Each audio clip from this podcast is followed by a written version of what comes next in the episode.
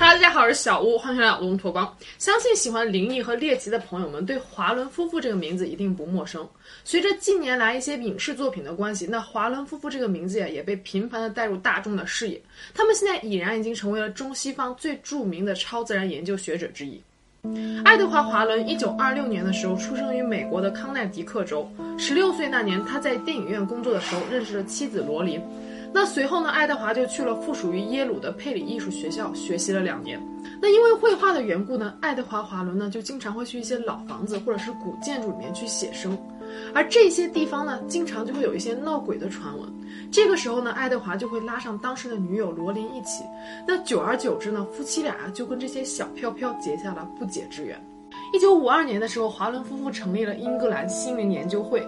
最开始呢，只是单纯的为了调查闹鬼事件而已。那后来呢？协会日益壮大，也有越来越多的志愿者加入。罗琳·华伦还将家中的一角布置成了灵异博物馆。在过去的五十年里面，这对夫妻啊被美国人认为是灵异和恶魔领域里的专家。二零零六年的时候，爱德华·华伦去世。在今年四月，罗琳·华伦也与世长辞。在生前呢，这对夫妇呀曾经经手过大量的灵异的案例，而真正让这对夫妇走入大众视野的，还是他们最初的成名案件。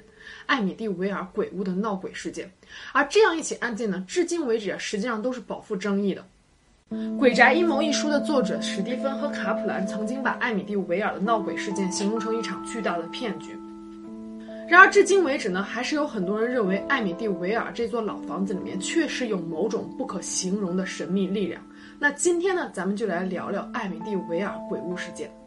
一九七四年十一月十三日的一个晚上，纽约长岛一个叫艾米蒂维尔的小镇上，一名二十三岁的男子罗纳德·福迪冲进一间酒吧，向众人宣布说他的全家都被枪杀了。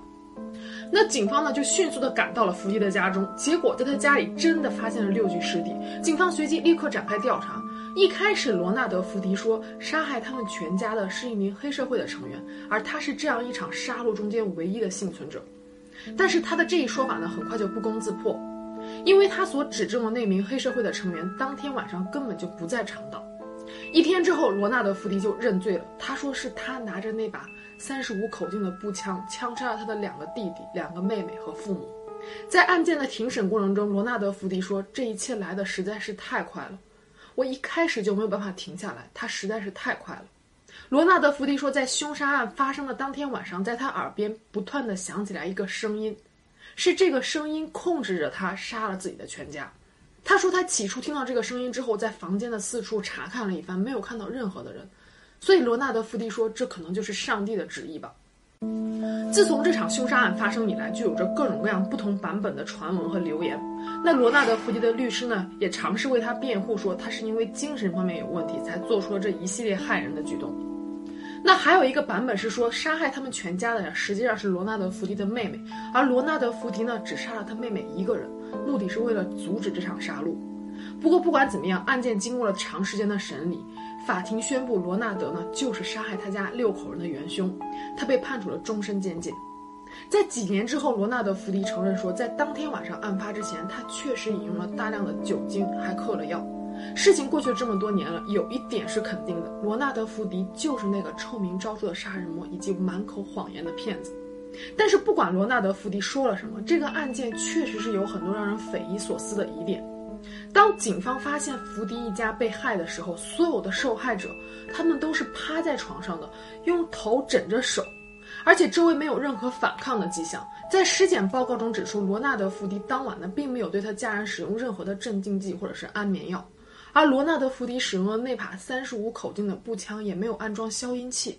那么也就是说，难道罗纳德·福迪在一个接着一个开枪射死他们家人的时候，其他人都安安静静地躺在床上吗？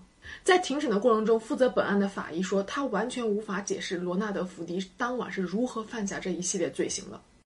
时间呢就这样过去了，一年多之后，罗纳德·福迪家的这栋老房子——艾米蒂维尔小镇海洋大道的一百一十二号，被鲁茨一家买了下来。一九七五年的十二月，乔治·鲁茨和他的太太凯西带着三个子女搬进了这座房子。虽然说在购买这栋房子的时候，中介已经告诉了鲁茨一家说这座房子里面曾经发生过很可怕的凶杀，但是鲁茨一家好像并不怎么在乎。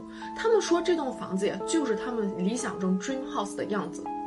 鲁茨一家人呢，甚至还在房屋的门前挂上了 High Hopes 的牌子。然而，他们在这个梦想之家呢，只居住了短短的二十八天。在一天深夜，全家人穿着睡衣冲出了房子，从那以后几乎就再也没有回去过。鲁茨一家说是房子里面的恶灵把他们给赶了出来。而从这个事件之后呢，艾米蒂·威尔鬼屋的闹鬼事件呢，就在各处传的是沸沸扬扬。有人说的是鲁茨一家精心策划了这样一场阴谋和骗局，想要以这个事件来炒热点，以此来赚钱。但是在2002年的一次采访中，乔治·鲁茨曾经说过。在所有跟艾米蒂·威尔鬼屋闹鬼事件有关的影视作品和书籍中，他们总共只获得了三十万美金的利润。要知道，一九七九年的时候，单单《鬼哭神嚎》这部电影就超过了八千六百万美金的票房。那相比之下，这三十万美金可以说是连零头都算不上。所以，也有一部分人说啊，这鲁茨一家不可能为了编造一个不知道会不会成为热点的鬼故事，而放弃了他们花重金购买下来的豪宅。而事实上，当天晚上，当鲁茨一家穿着睡衣逃出这座房子的时候，他们还有大量的贷款没有还。此后的很长一段时间，鲁茨一家都陷在深深的经济危机里。那么，鲁茨一家究竟在艾米丽维尔这座房子里面经历了什么事呢？事实上，在他们搬进房子的第一天，怪事就发生了。因为知道这个房子里面曾经发生过命案，那鲁茨一家呢，在朋友的劝说下，在入住这个房子之前，就找来了一个牧师，为他们做一些祈福和祷告。而事实上，这样一种仪式啊，在有宗教信仰的家庭里面是非常常见的。可是，当这个牧师走进房子，洒了很多圣水，开始念祷告文的时候，他们清晰的听到耳边传来了一个声音，说道变好。而灵异事件呢，随后也接踵而至。妻子凯西每晚都重复做着一个清晰的噩梦。他说他梦见了罗纳德·迪福一家被杀的这个凶案现场，梦境十分的清晰，他甚至都可以说出来每一个人被杀的顺序，还有每一个受害者待过的房间。那卢茨一家人都说这个房子里面有一种看不见摸不着，但是可以感受得到的神秘力量。乔治·卢茨说，房间里面有两只苍蝇，而这两只苍蝇不管他们打死多少回，第二天呢还是会重复的出现。而浴室里面的瓷砖呢，无缘无故的就会开始发黑，从一间浴室又到另外一间浴室。It wasn't in the water. The china itself turned black, and at first it was one bathroom, and then another, and then another. 刚刚入住没几天，他们就请了三次电话修理工来家里修电话线，因为他们每次在电话里尝试跟神父沟通的时候，电话总是会无缘无故的中断。And telephone repairman came three times because. Each time we try and communicate with the priests, we would run into faulty connections. 而家里经历灵异现象最多的人呢，就是乔治·卢茨。后来，包括华伦夫妇在内，有多位超自然学家都来到这个房子里进行过研究。他们认为说，这个房子里面出现灵异现象最多的时间点是凌晨三点的时候，而这个时间点呢，正是罗纳德杀害了他一家人的时间。乔治·卢茨说，他每一天凌晨三点钟的时候都会被哐哐的关门声给惊醒。等他起身去检查的时候，发现门是紧锁着的，而狗狗就睡在门前。妻子凯西呢，在地下室发现了一个小小的隐藏的隔间，而这个隔间的墙呢，被刷成了鲜红色。自家的狗狗呢，一直都非常抗拒进入地下室，被这不断的骚灵现象所影响着。乔治·卢茨二十八天就掉了二十多磅。二零一二年，在乔治和凯西去世之后，他们的儿子丹尼尔首次在一个纪录片里面讲述了他小时候的经历。丹尼尔呢，实际上是凯西和自己的前夫所生的，也就是说，丹尼尔并不是乔治·卢茨的亲生儿子。那在纪录片中呢，丹尼尔认同了母亲和继父的说法，同时也分享了一些他不愿意想起的可怕回忆。在一九七五年十二月份的一天晚上。丹尼尔听到家中放置小船的仓库门在不停地响，于是独自外出，来到院子里面去查看。他说他看到这个仓库的门自己关上了又打开了，而院子中拴着的狗狗在一直不停地上蹿下跳，试图要跳出围栏。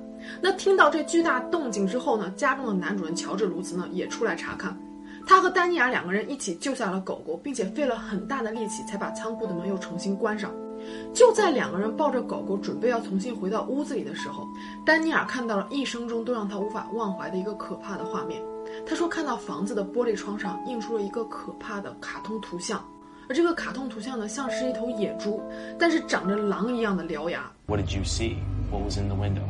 It would have been what looked like a cartoon character of a uh, uh, Angry pig with like wolf-like teeth. 从采访中也能感觉出来，丹尼尔知道自己的这一番话可能会让很多人觉得非常的荒谬，但是他很清楚自己到底在说什么。终于一天深夜，一家人经历了一场噩梦之后，打给了跟他们相熟的一位神父。神父说：“你们最好还是先离开这座房子吧。”那一家人呢，穿着睡衣逃出房子之后，从此就再也没有回去过。那丹尼尔·卢茨呢，离开房子之后呢，就被送到了一所天主教的修道学院。学校里面的神父呢，还对丹尼尔进行了整整一年的驱魔。一九七六年三月份开始，一些超自然学家和第五新闻频道开始进入艾米蒂维尔鬼屋进行实地的考察。华伦夫妇曾经在一次采访中说到，他们刚刚进入这座屋子的时候，很难靠近其中的一间卧室。那后来才知道，这间卧室呀，就是当年的凶手罗纳德他的房间。罗琳·华伦还说，这栋老房子里面居住着几种不同的恶灵，而其中一只恶灵的怨念非常的强烈。此后呢，华伦还拍到了一张著名的灵异照片，一张瞪着眼睛的人脸。有人说，这就是被杀的福迪一家中最小的儿子。然而，值得一提的是，后来第五频道的工作人员也在屋外连续拍摄了好几天，可是却没有拍到任何的超自然现象。那此后呢，这座老房子里面的灵异现象呢，就逐渐的平息下来了。那所以也有很多人说呀，实际上艾米蒂维尔鬼屋呀，就是一场精心策划的营销骗局。但是丹尼尔鲁茨呢，给出了他认为的另外一种解释。他说，这房子里面的一切骚灵现象，很有可能都是由他自己的继父乔治鲁茨所引起的。而事实上呢，丹尼尔和乔治的关系呢，并不是那么融洽。丹尼尔甚至说，小时候他经常遭到继父的虐待。那丹尼尔说呢，继父乔治呢，本身就是一个超自然现象以及猎奇事物的爱好者。他认为很有可能是乔治触发了一些骚灵现象。这种说法乍听之下很不可思议，但是事实上，很多骚灵现象都是跟一个特定的人有关的。有一些超自然现象的研究学者指出，一些人的脑电波要比正常人强上很多倍，尤其是当他们生气或者是愤怒的时候。